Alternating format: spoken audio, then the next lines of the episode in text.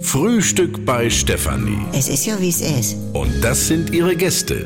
Herr Ahlers, Ja, das tut dir nichts zu sagen. Udo Ja, das kann's haben. und Opa Gerke. Steffi, machst mir Mettbrötchen? Nee, muss ich erst schmieren. Milch und Zucker nehmt ihr selber, ne? Was gibt's Neues? Du, wo ich das Foto gerade hier in der Zeitung sehe, dieser, dieser Boss hier aus Teheran, du kannst sagen, was du willst.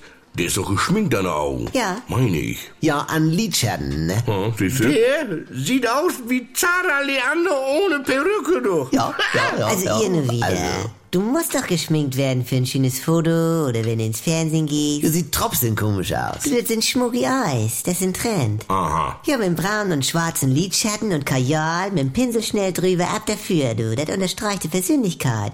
Ich meine, das ist sogar dieses Shadow Glow Hollywood Effekt. Du, das nehme ich auch, wenn ich ins Midnight gehe. Ja, und Kerner auch. Wie bitte? Kerner geht ins Midnight? Nein.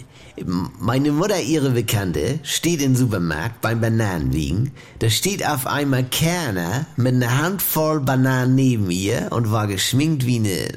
Also, äh, Ja. ja, er kam wohl gerade aus der Sendung raus. Der Boris schminkt dir nur die Wimpern. Ja, mag sein. Und äh, wer auch so ähnlich um die Augen aussieht, ist Udo Lindberg. Du, der hat aber permanent Make-up. Der hat ja aber auch permanent Hut, ne? ja, es, es ist doch so. Also, also, also jetzt mal Spaß beiseite. Was macht dein Rätsel denn du, Franz? Ich brauche noch äh, Schadstoff im Tabak. Qualm. NDR 2